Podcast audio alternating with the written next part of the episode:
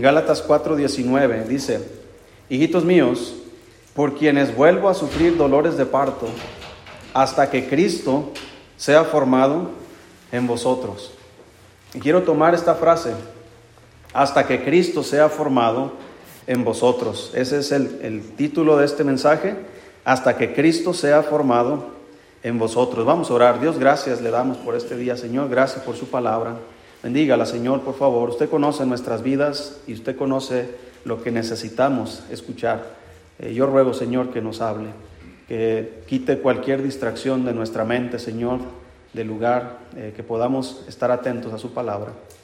En el nombre de Jesús se lo pedimos. Amén. Hasta que Cristo sea formado en vosotros.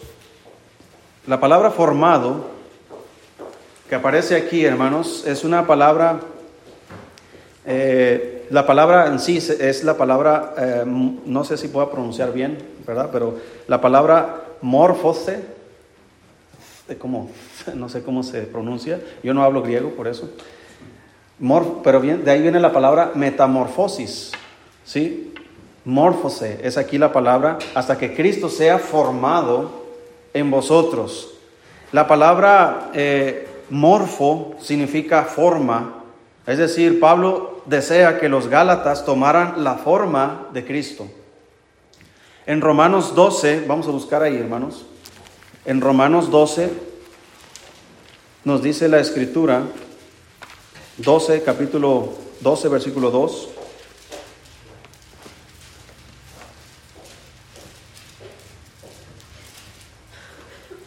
Dice ahí, hermanos, no os conforméis a este siglo, sino transformaos por medio de la renovación de vuestro entendimiento para que comprobéis cuál sea la buena voluntad de Dios, agradable y perfecta.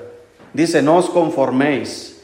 La palabra conforméis no es la misma palabra de morfos, es la palabra, es otra palabra que significa eh, adaptarse.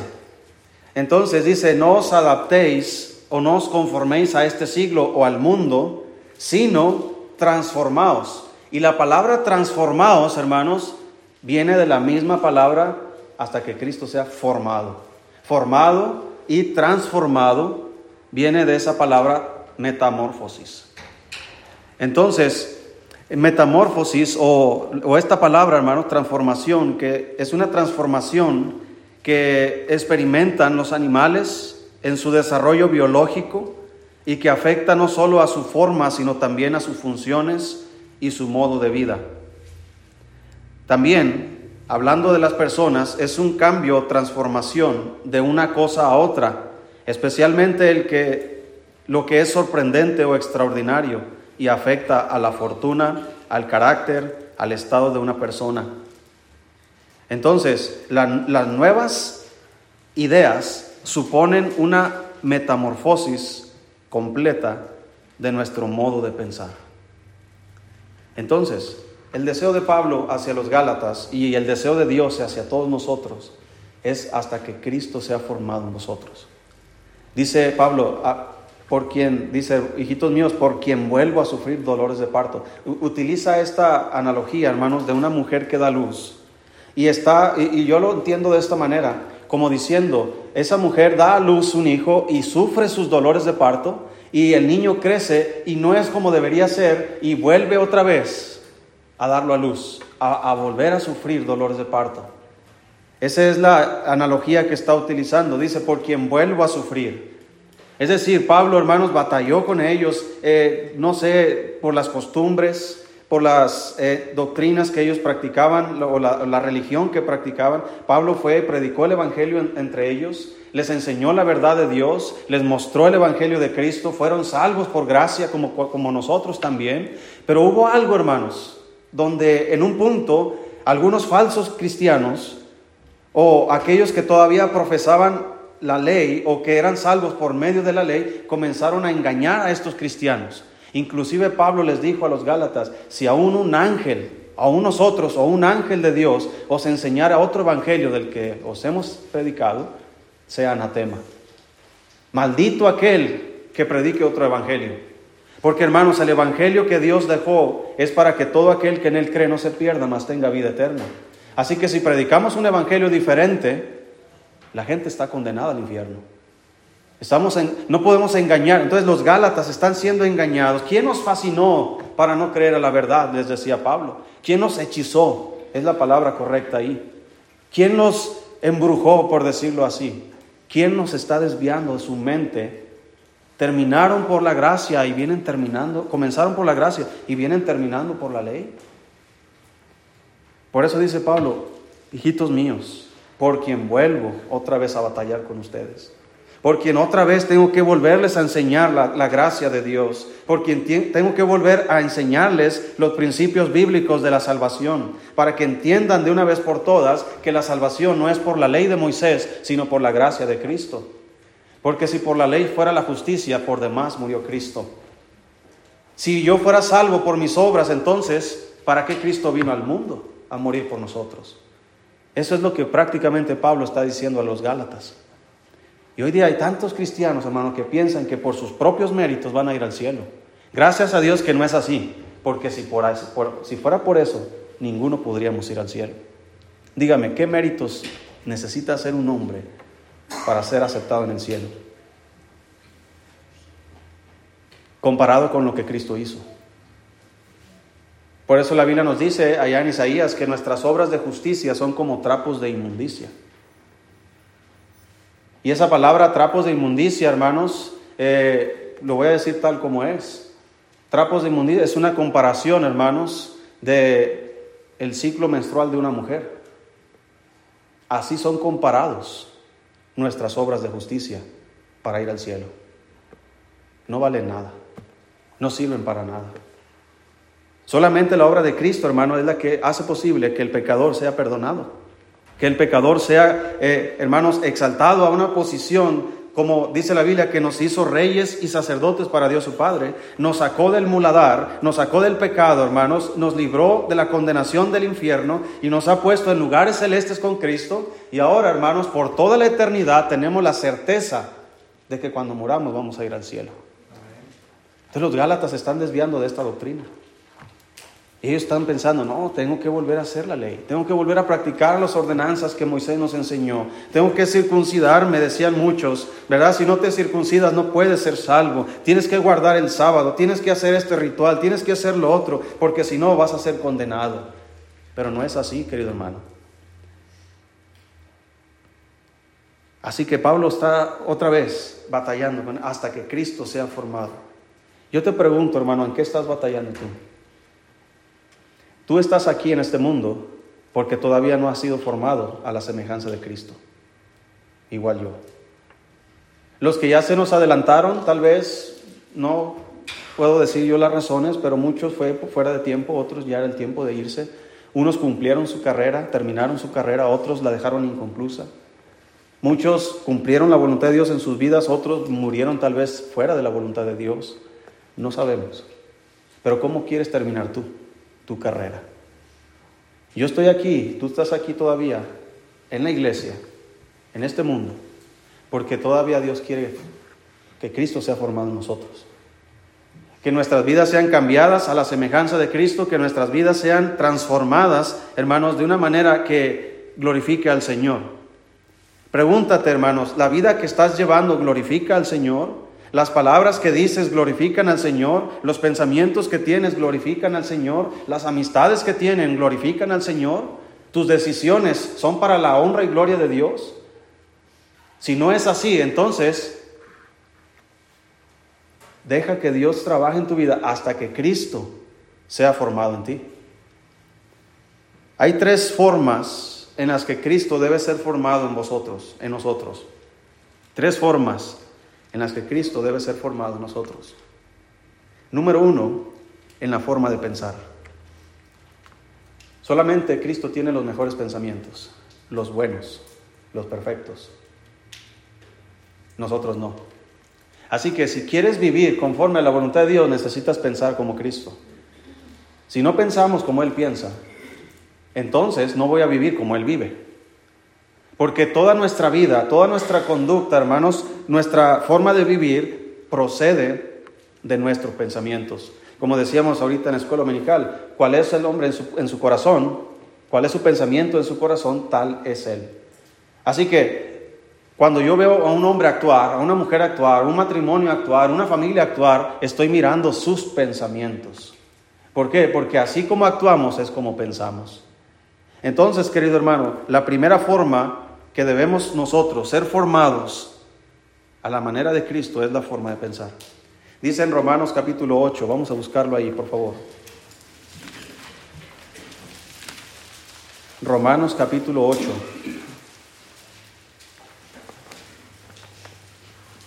¿Y cómo voy a saber cómo piensa Cristo? Para eso nos fue dado la palabra de Dios, porque ahí se encuentran, hermanos, o más bien, la palabra de Dios es o son los pensamientos de Dios. Dice Romanos 8, versículo 15. ¿Sí lo tienen? Dice, pues no habéis recibido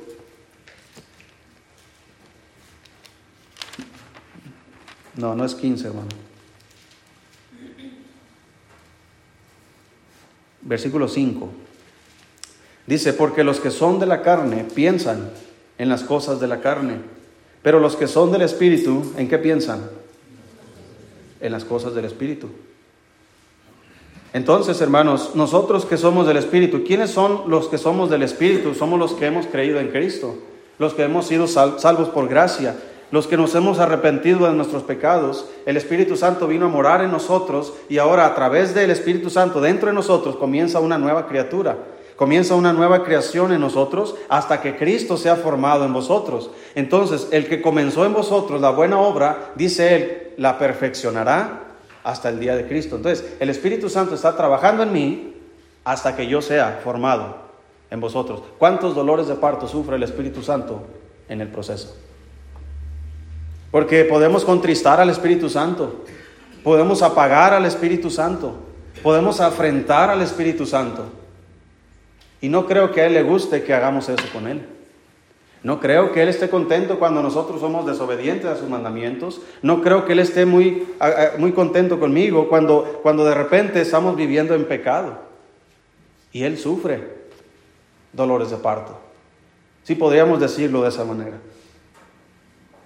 Entonces, los que son de la carne piensan en la carne, viven como conforme a la carne, por eso están adaptados al mundo. Dice la Biblia, no os, adaptéis o no os conforméis a este siglo, a este mundo. Este mundo tiene diferentes formas de vivir. Muchos cristianos están adaptándose a ese estilo de vida. Muchos ya están bajando sus estándares, sus convicciones, para poder adaptarse a ese grupo de personas que quieren convivir. Usted como cristiano, en donde quiera que usted ande, usted nunca debe adaptarse a la forma de vivir de las demás personas. En su trabajo viven de una manera, hablan de una manera, piensan de una manera. Usted debe ser diferente. Yo debo ser diferente. Hasta que Cristo sea formado en mí. Que las personas en su entorno puedan distinguir que usted pasa tiempo con Dios. Que usted y yo somos cristianos.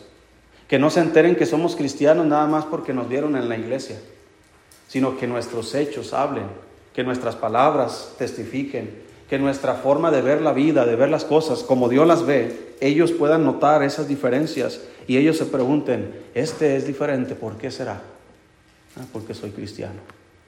Porque Cristo está siendo formado en mí.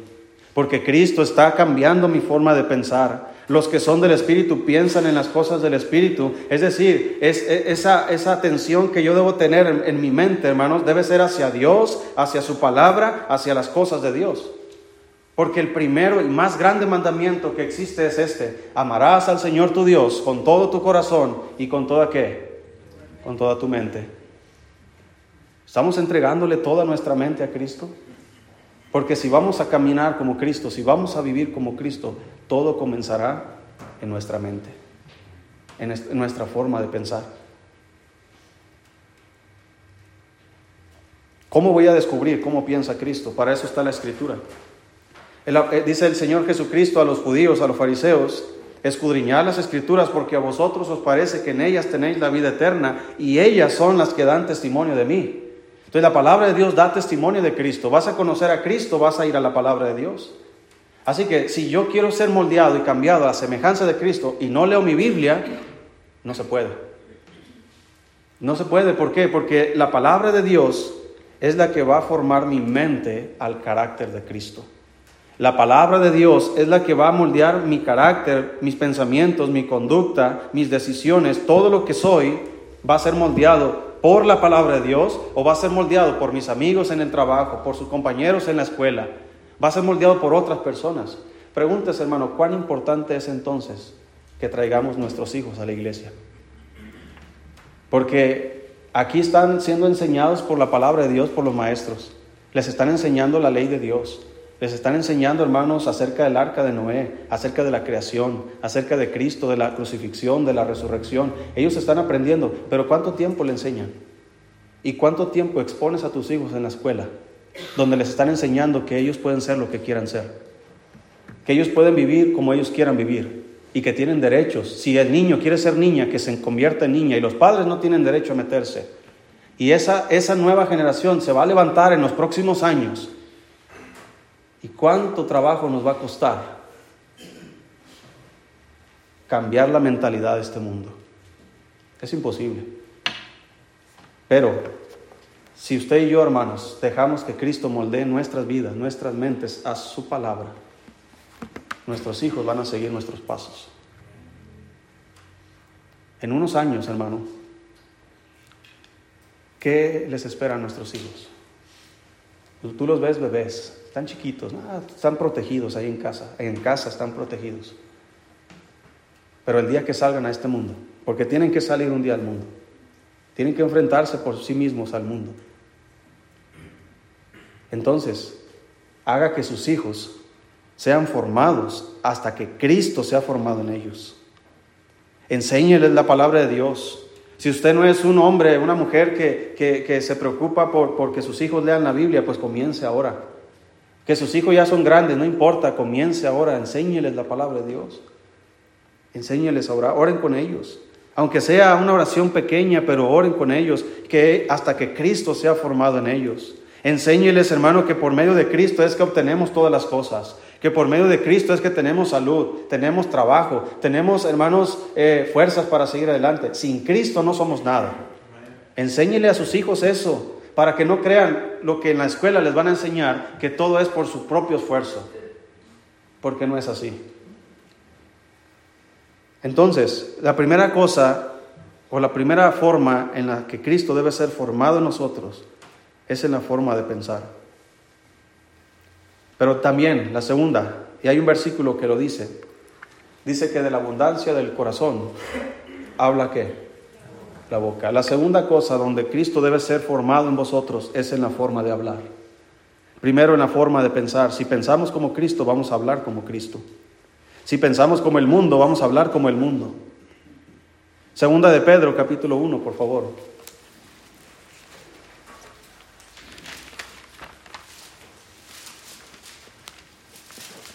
Segunda de Pedro 1, 19.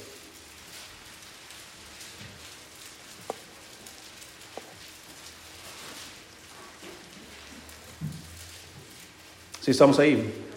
Dice ahí, versículo 19, tenemos también la palabra profética más segura, a la cual hacéis bien en estar atentos como a una antorcha que alumbra en lugar oscuro, hasta que el día esclarezca y el lucero de la, de la mañana salga en vuestros corazones, entendiendo primero esto, que ninguna profecía de la Escritura es de interpretación privada, porque nunca la profecía fue traída por voluntad humana, sino que los santos hombres de Dios hablaron siendo inspirados por quién? Por el Espíritu Santo. Lo que usted tiene en sus manos, ese libro, hermanos, dice que los escritores, los que, dice, porque nunca la profecía fue traída por voluntad humana, sino que los santos hombres de Dios hablaron siendo inspirados por el Espíritu Santo. ¿Por qué fueron inspirados por el Espíritu Santo? Porque el que piensa en las cosas del Espíritu va a andar en las cosas del Espíritu.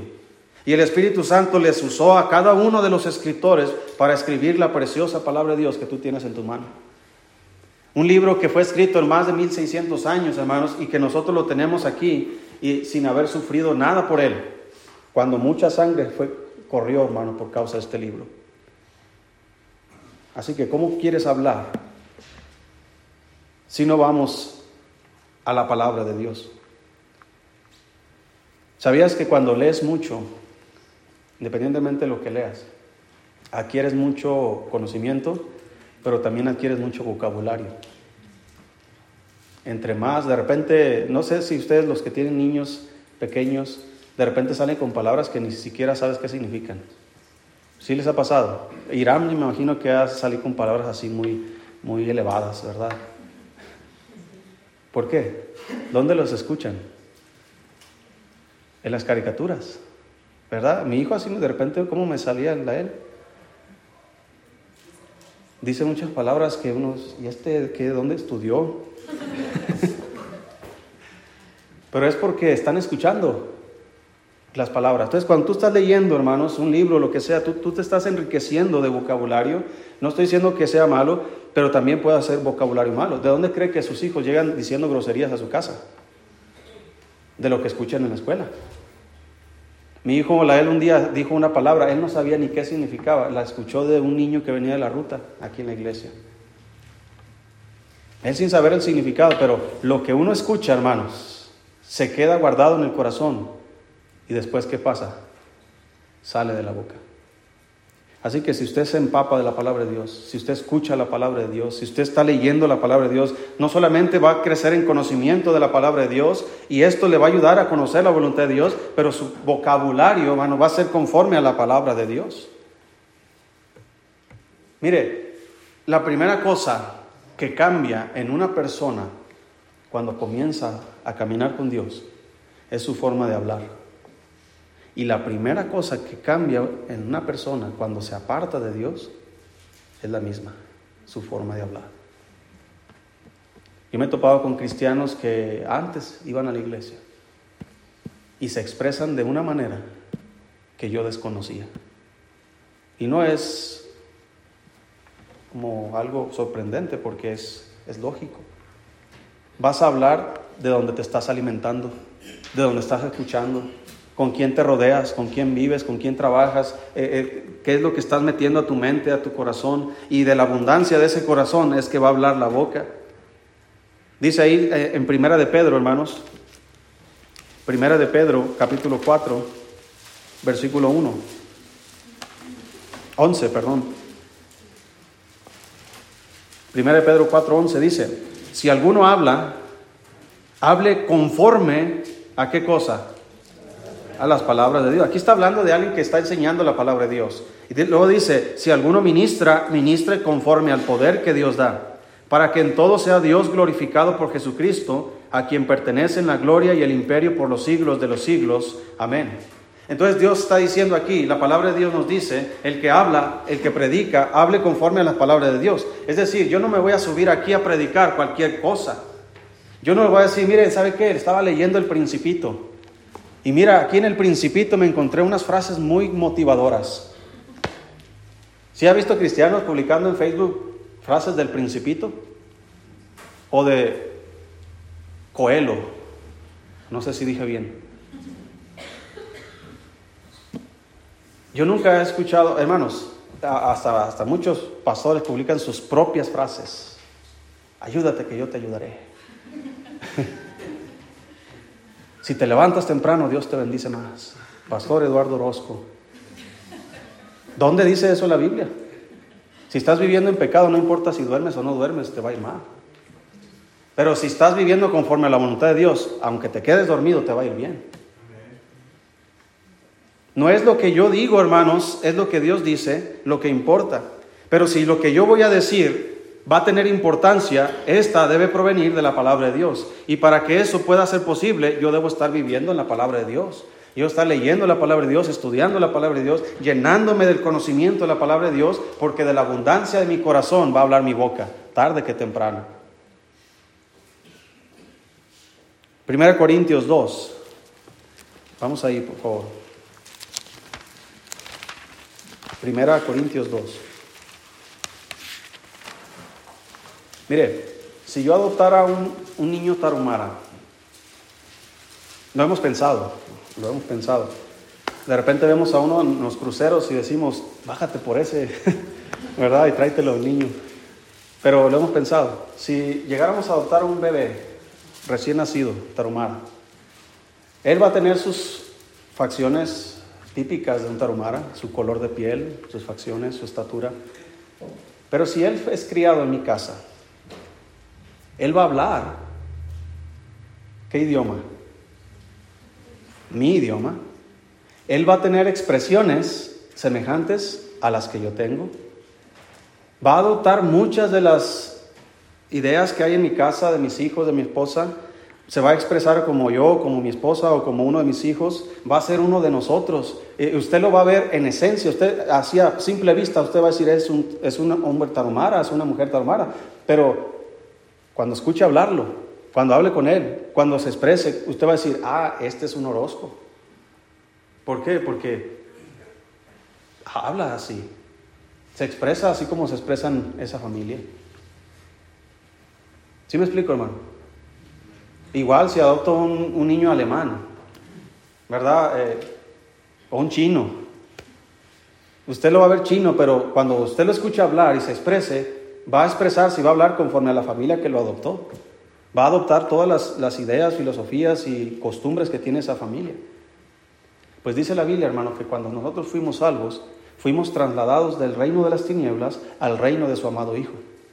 Dice que ahora somos parte de la familia de Dios. Por lo tanto, si somos parte de la familia de Dios, es, es muy eh, prudente o lógico, hermanos, que nosotros actuemos conforme a, uno de la familia de Dios, que hablemos como uno de la familia de Dios. Y en la familia, quien tiene o quien debería tener más voz para hablar es el líder de la familia. ¿Y quién es el líder de nuestra familia cristiana? ¿No es el Señor Jesucristo? Que Dios le puso sobre todo nombre y en el nombre de Jesucristo se doblará toda rodilla. ¿No dice así la Biblia? No dice que no solo de pan vivirá el hombre, sino de toda palabra que sale de la boca de Dios. Y esta palabra que, el Señor nos ha dejado, hermanos, es para que nos alimentemos, para que escuchemos, para que nos saturemos de eso, hermano. Y de tal manera es como nosotros vamos a hablar después, vamos a expresarnos. Voy a pensar así como piensa Él. Voy a hablar así como habla Él. Por lo tanto, voy a actuar así como actúa Él. Miren, Mateo capítulo 26.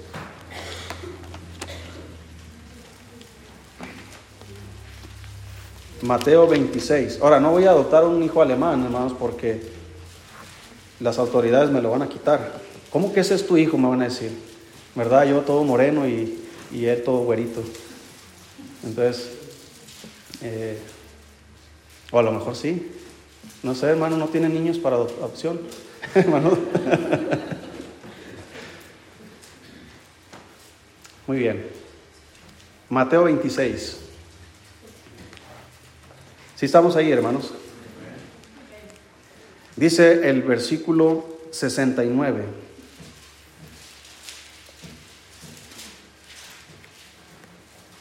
Dice, Pedro estaba sentado fuera en el patio y se le acercó una criada diciendo, tú también estabas con Jesús el Galileo. Mas él negó delante de todos diciendo, no sé lo que dices. Saliendo él a la puerta, le vio otra y dijo a los que estaban allí, también este estaba con Jesús el Nazareno. Pero él negó otra vez con juramento, no conozco al hombre. Un poco después, acercándose los que por allí estaban, dijeron a Pedro, verdaderamente también tú eres de ellos, porque aún tu manera de hablar te descubre. Entonces él comenzó a qué? Ah, ya cambió su manera de hablar. ¿Por qué Pedro le descubría su manera de hablar? Porque él se expresaba y él hablaba, hermanos, y él vivía conforme a la semejanza de Cristo, hermano. Desde que Pedro está siguiendo a Cristo, habla con Cristo, platica con Cristo, ora con Cristo, come con Cristo, duerme con Cristo, viajan con Cristo. Pedro escuchó los sermones de Cristo, Pedro vio los milagros de Cristo, Pedro inclusive fue a la tumba de Cristo. ¿Por qué se le descubrió a él que su manera de hablar era diferente, porque Pedro estaba saturado de Cristo. ¿Cómo deberíamos estar nosotros, hermano? Igual. Tú eres cristiano, ¿verdad? ¿Nunca le han preguntado eso? ¿Por qué? Ellos notan algo. A lo mejor no la forma de vestir, porque los abogados también se visten así, ¿verdad? Eh, personas empresarias. ¿Sabes dónde se descubre, hermano? o cómo te van a descubrir a ti si eres cristiano o no? En tu forma de hablar. Pues Cristo debe ser formado en nuestra forma de hablar, para que nos expresemos como Cristo. Dice la Biblia que nunca fue hallado engaño en su boca. Ninguna palabra corrompida salga de vuestra boca, sino la que sea necesaria para la que sea para la necesaria edificación, a fin de dar gracia a los oyentes. No os mintáis los unos a los otros, dice la palabra de Dios. Y Cristo nunca mintió, Cristo nunca amenazó, Cristo, hermanos, nunca hizo algo indebido en palabra, en conducta, en pensamiento. Cristo siempre fue perfecto, siempre es perfecto. Y nosotros debemos ser transformados y formados a esa semejanza. Y la última cosa donde debemos nosotros ser moldeados o formados es en la forma de pensar, en la forma de hablar y es en la forma de actuar. Segunda Timoteo 3.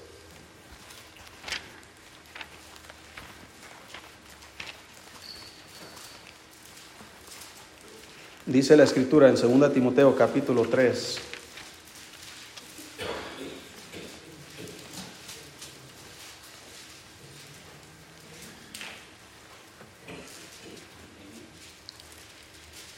Versículo 16.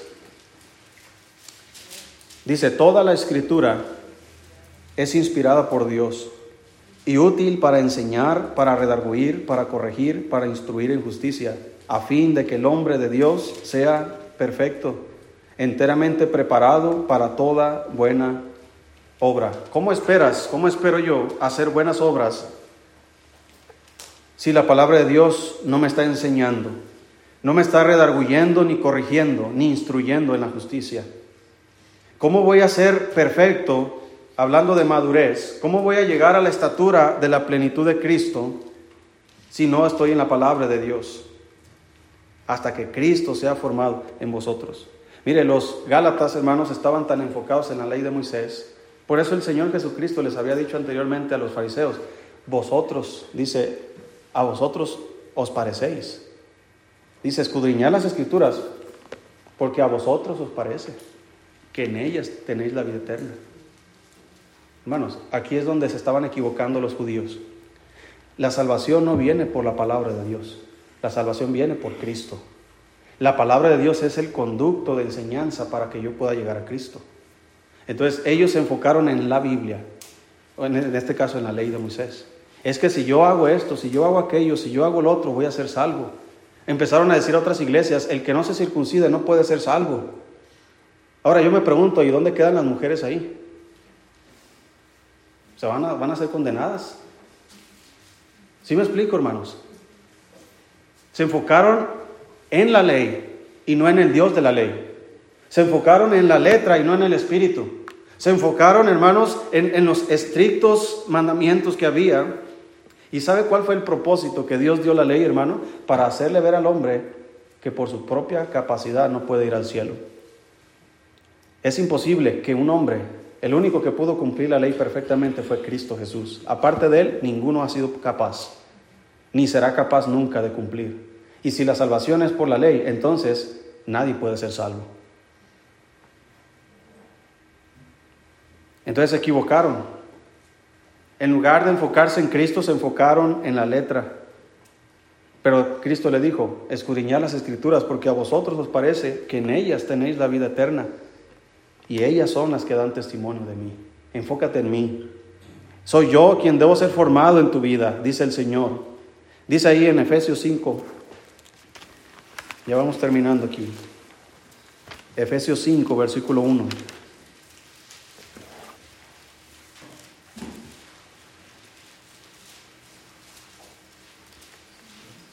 La palabra de Dios, hermanos, es importante para la salvación, pero el hecho de que leas la Biblia no te hace salvo. Debes creer la Biblia, debes creer el Evangelio. Hay personas, yo conozco cristianos, perdón, católicos o personas religiosas que conocen la, Biblia al derecho y al revés, que tú puedes discutir con ellos cualquier cosa y ellos te van a sacar versículos y tantas cosas. Eh, un hombre que entró aquí una ocasión, no sé si recuerdan, que lava carros, que anda en falditas y que tiene unos moñitos aquí, ¿verdad? Eh, entró una vez aquí y, me esperó allá afuera y me empezó a decir versículos bíblicos. Pero ¿sabes cuáles versículos me sacaba? Aquellos que hablan de que ayudemos a los pobres, de que ayudemos. Él se sabía la Biblia, pero no vivía conforme a la Biblia. Su manera de vivir, su manera de actuar, su manera de pensar, inclusive su manera de vestir, no testificaban de que el conocimiento que había en su corazón de la Biblia estuviera haciendo efecto en su corazón.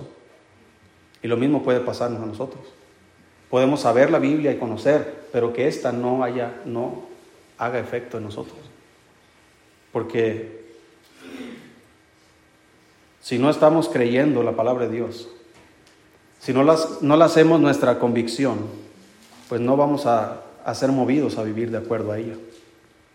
Dice Efesios 5.1, sed pues imitadores de Dios como hijos amados y andad en amor como, Cristo, como también Cristo nos amó y se entregó a sí mismo por nosotros, ofrenda y sacrificio a Dios en olor fragante. Sed pues imitadores de Dios. El, el propósito principal, hermanos, como cristianos, es llegar a ser imitadores de Cristo. Que podamos ser semejantes a Cristo en pensamiento, en palabra y en conducta. Si esto se hace posible en nuestras vidas, entonces, hermanos, nuestra luz va a brillar más fuerte al, mundo que está caído. Nuestra luz va a brillar más fuerte en el entorno familiar, en el entorno laboral, eh, y nosotros vamos a poder testificar, no solo con palabras, pero con hechos, que Cristo ha cambiado mi vida. Y si Cristo pudo cambiar mi vida, entonces Cristo puede cambiar tu vida también. Ese es el testimonio. Y cuando abramos nuestra boca para hablar, si nuestros hechos lo testifican, nuestras palabras serán más poderosas y van a retumbar más en el alma del pecador, porque no solamente están viendo el testimonio de que Dios te ha cambiado, pero tú le estás diciendo cómo cambiar también a Él. Terminamos en Efesios capítulo 4. Solo quiero leer este pasaje, hermanos. No necesito explicar nada más. Efesios 4:11. Si estamos ahí. Y él mismo, Cristo, y él mismo constituyó a unos apóstoles, a otros profetas, a otros evangelistas, a otros pastores y maestros, a fin de perfeccionar a los santos para la obra del ministerio, para la edificación del cuerpo de Cristo, hasta que todos lleguemos a la unidad de la fe y del conocimiento del Hijo de Dios, a un varón perfecto, a la medida de la estatura de la plenitud de Cristo, para que ya no seamos niños fluctuantes, llevados por doquiera de todo viento de doctrina, por estratagema de hombres que para engañar emplean con astucia las artimañas del error, sino que siguiendo la verdad en amor, crezcamos en todo, en aquel que es la cabeza, esto es Cristo, de quien todo el cuerpo, bien concertado y unido entre sí por todas las coyunturas que se ayudan mutuamente, según la actividad propia de cada miembro, reciba su crecimiento para ir edificándose en amor. Esto pues digo y requiero en el Señor que ya no andéis como los otros gentiles que andan en la vanidad de su mente, teniendo el entendimiento entenebrecido, ajenos de la vida de Dios por la ignorancia que en ellos hay, por la dureza de su corazón, los cuales después que perdieron toda sensibilidad, se entregaron a la lascivia para cometer con avidez toda clase de impureza. Mas vosotros no habéis aprendido así a Cristo, si en verdad le habéis oído y habéis sido por él enseñados, conforme a la verdad que está en Jesús.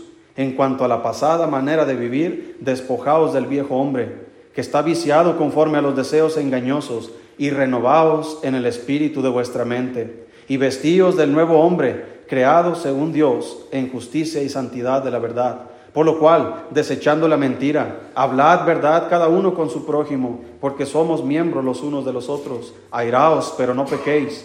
No se ponga el sol sobre vuestro enojo ni deis lugar al diablo. El que hurtaba no hurte más, sino trabaje, haciendo con sus manos lo que es bueno, para que tenga que compartir con los que padecen necesidad. Ninguna palabra corrompida salga de vuestra boca, sino la que sea buena para la necesaria edificación, a fin de dar gracia a los oyentes. Y no contristéis al Espíritu Santo de Dios, con el cual fuiste sellados para el día de la redención. Quítese de vosotros toda amargura, enojo, ira, gritería y maledicencia y toda malicia antes sed benignos unos con otros, misericordiosos, perdonándoos unos a otros, como Dios también os perdonó a vosotros en Cristo.